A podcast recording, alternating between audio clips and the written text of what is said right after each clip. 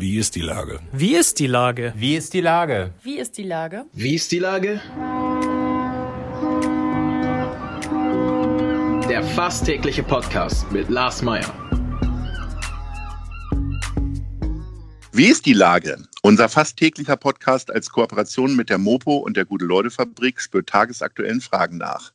Macher, Musikerinnen, Models, Mütter und Politiker – genauso wie Schwestern, Schweißer, Freiberufler oder Helfer, kommen knapp 15 Minuten zu Wort. Die Auswahl ist rein subjektiv, aber immer spannend und überraschend. Mein Name ist Lars Meyer und ich rufe fast täglich gute Leute an. Unser Partner, der das diese Woche möglich macht, ist Meierlikör. Guter Schluck zugunsten von Mensch Hamburg. Jetzt auch in der Sofa-Edition. Herzlichen Dank. Heute befrage ich Politikmoderator Herbert Schalthoff. Ahoi Herbert. Hallo, grüß dich. Es ist mir eine Ehre. Und mir erst. Na, sowas. Lieber Herbert, man bringt dich immer noch sehr mit Hamburg 1 in Verbindung, obwohl du offiziell seit letztem Jahr in Rente bist. Manchmal ja, bist du genau. ja dort noch zu sehen. Würdest du eigentlich gerne häufiger moderieren und kommentieren in diesen aufregenden Zeiten? Ach, weißt du, irgendwie, ich mache das jetzt 25 Jahre. Ne? Ich weiß nicht, ich habe es nicht nachgeguckt, aber ich glaube, es gibt keine andere Gesprächsrunde, Talkshow, die über so einen langen Zeitraum geht. Und äh, mit häufiger äh, moderieren jetzt. Ich glaube, es ist gut gewesen. Es müssen jetzt auch mal andere ran. Also ich überlege ehrlich gesagt eher das Gegenteil, dass es jetzt dann auch irgendwann meine letzte Sendung gewesen sein soll und ich dann in meinen, wie ich finde, sehr verdienten Ruhestand noch ein bisschen tiefer eintauche. Ähm, tauchst du denn auch immer noch so in die Hamburger Politik ein? Ja, das hat sich natürlich reduziert, aber natürlich äh, bin ich einer der, äh, sicherlich einer derjenigen, der das sehr mit, mit großer Aufmerksamkeit verfolgt. Äh, ich bin natürlich nicht mehr so viel auf Terminen, das äh, habe hab dann auch ein bisschen weniger persönlich. Hat aber ja nicht nur mit deiner Rente zu tun.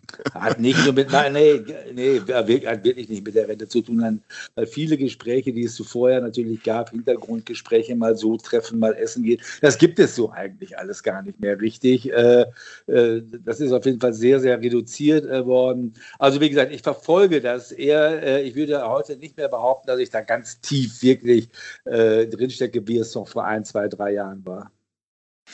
Ähm, wie siehst du denn aber die Entwicklung? Also es wird immer wieder vom großen Koalitionsstreit gesprochen, von der Unruhe in der Koalition. Wie ist da deine Berlin, ne? Einschätzung? Ne? Nee, ich meine jetzt hier, Entschuldigung, erstmal hier in Hamburg. Okay. Ja, also, also ich glaube, unterm Strich regieren die irgendwie ganz äh, erfolgreich vor sich hin, aber es hat natürlich so ein bisschen in der letzten Zeit äh, äh, Knatsch gegeben, Stichwort Elbe. Es gab da ja irgendwie diese Stellungnahme des Fraktionsvorsitzenden, der sagte irgendwie, eigentlich können wir über das, müssen wir mal irgendwie überlegen, äh, ob das, was wir im Koalitionsvertrag da vereinbart haben, wirklich ausreicht. Also äh, das sahen die Sozialdemokraten äh, dann nicht so gern. Also es knatscht schon ein bisschen, aber es liegt natürlich auch daran, dass die Grünen, wie soll ich mal sagen, auch ein paar interne Probleme zu lösen haben und als Krisenmanager äh, interner Art sind sie ja besonders, nicht besonders gut aufgefallen in den letzten Monaten. Ähm, in der also ich spiele natürlich auf, ich spiele auf Anna Galina an, natürlich. Ja, ja. Ne?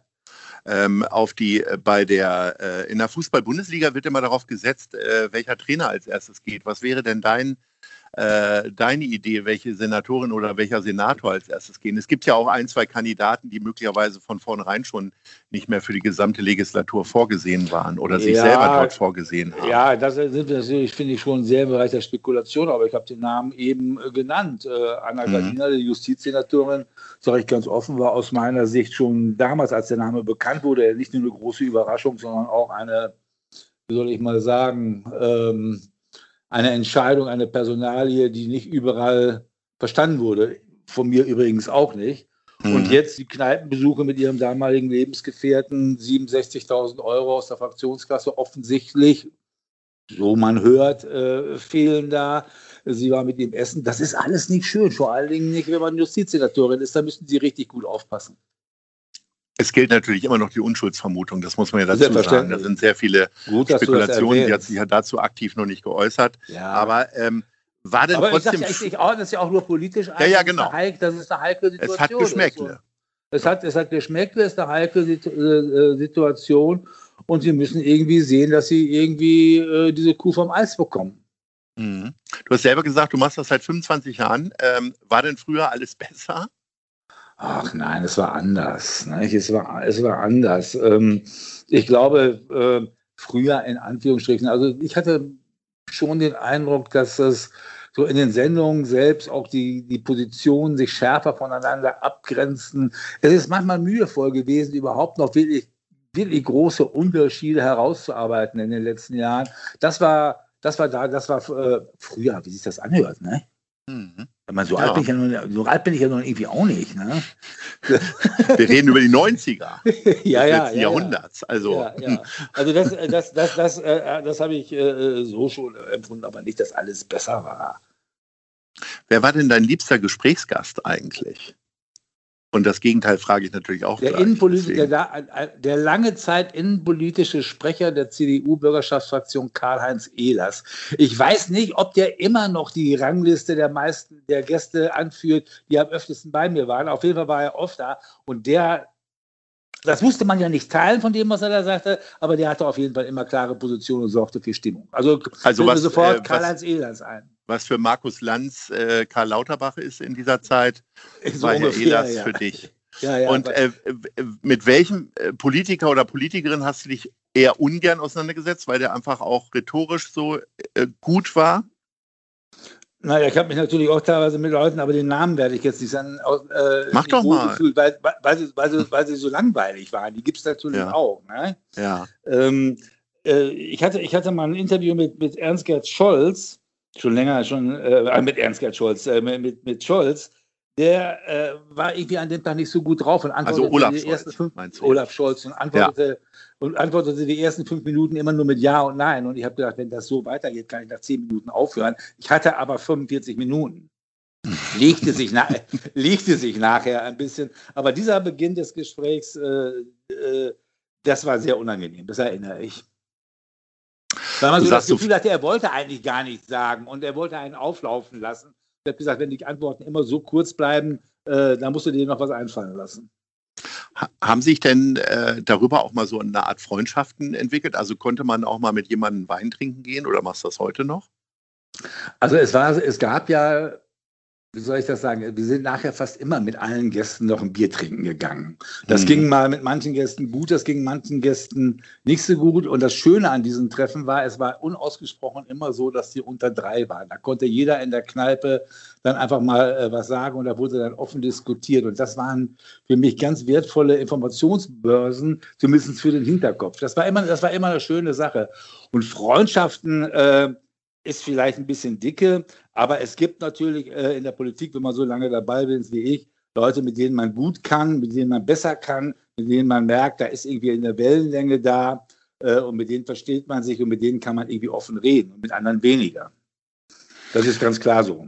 Hat sich das denn irgendwann auch mal so entwickelt, dass Politiker auch mal gefragt haben, weil die wussten ja, du hast einen guten Überblick und so weiter, dass sie gesagt haben, wie gesprochen habt?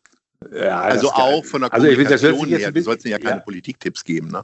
Nein, aber das hört sich jetzt vielleicht ein bisschen angeberisch an, aber natürlich gab es gerade in solchen Gesprächen äh, auch immer mal, mal Fragen von deren Seite, wie schätzt du das denn jetzt eigentlich ein und wie würdest du es vielleicht irgendwie lösen, den und den Konflikt. Das gab es immer, das gab es immer mal. Übrigens nicht nur in diesen Gesprächen, sondern dass man auch mal so angerufen wurde und da musste man irgendwie ein bisschen aufpassen, dass man auf der einen Seite ja Journalist ist, also derjenige ist, der die Fragen stellt und kein Politikberater. Aber natürlich kann ich mit allen Politikern auch über Fragen reden, die die vielleicht mal haben. Und wenn man dann so doch relativ lange dabei ist wie ich, da war ich ja länger dabei als die Politiker selber.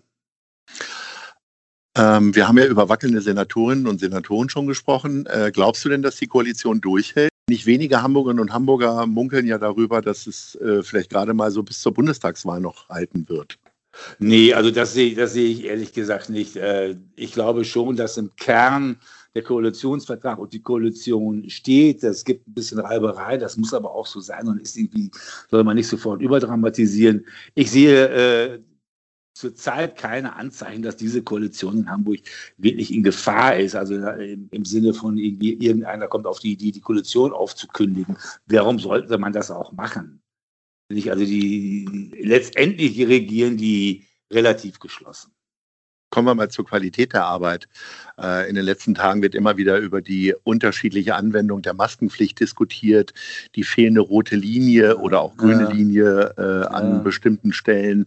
Ähm, ja. Hältst du da die Politik auch für inkonsequent oder äh, sagst du, naja, äh, ich halte die für Politik, alle das erste Mal? Das wird vielleicht verwundert das den einen oder anderen. Ich halte die Politik gerade auch in Hamburg für das, was sie in Sachen Corona macht, eigentlich für sehr verantwortungsvoll. Auf jeden Fall geben sie sich die größte Mühe und allen voran äh, finde ich äh, Peter Tschentscher. Was er in den letzten Tagen irgendwann war, in der einen Straße darf man, in der anderen Straße darf man nicht, halte ich ehrlich gesagt also auch für ich sage es mal vorsichtig, schwer nachvollziehbar. ich weiß auch nicht, wie man darauf kommt. Ja, ich weiß auch nicht, ehrlich gesagt, wie man darauf kommt. Ich habe auch mal diese Karte angeguckt und habe dann gesagt, ja. ja ich gehe mal spazieren. Da muss ich ja immer irgendwie so eine Karte von mir haben und Maske auf, Maske ab. Äh, das finde ich jetzt auch äh, nicht so ganz einsichtig. Äh, trotzdem bin ich keiner, der sagt, irgendwie, die haben total den Überblick verloren. Äh, sondern wir haben seit einiger Zeit eine Situation, wo die Zahlen wieder zunehmen. Und ich gehöre eher zu der Fraktion der Vorsichtigen, um das mal vielleicht so zu sagen, wo ich sage, irgendwie, hm. dann müssen wir jetzt mal durch und notfalls also auch mit weiteren Beschränkungen. Wenn die äh, tägliche Medienlese nicht mehr so umfangreich ausfällt bei dir und auch äh, der Bezug zur Politik weniger wird, wie äh, füllst du denn jetzt die Herbsttage? Ich habe äh, äh, neulich bei Rolf Zukowski schon mal das Thema Laubbläser angesprochen. Bist du ein Laubbläser-Fan? Nee, ich habe ich hab keinen äh, Laubbläser, aber der Garten ist auch nicht so groß, dass man den wirklich brauchen würde. Aber ich habe da Hake.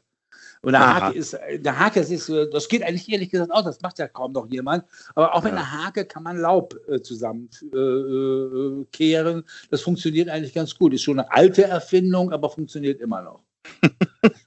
außerdem, außerdem äh, ähm, äh, genieße ich einfach mal, ich bin ja so in dem Sinne kein Workaholic, also ich genieße einfach mal auch freie Zeit zu haben, viel zu lesen und vor allen Dingen, das muss ich an dieser Stelle jetzt sagen, wir haben ja einen neuen Mitbewohner.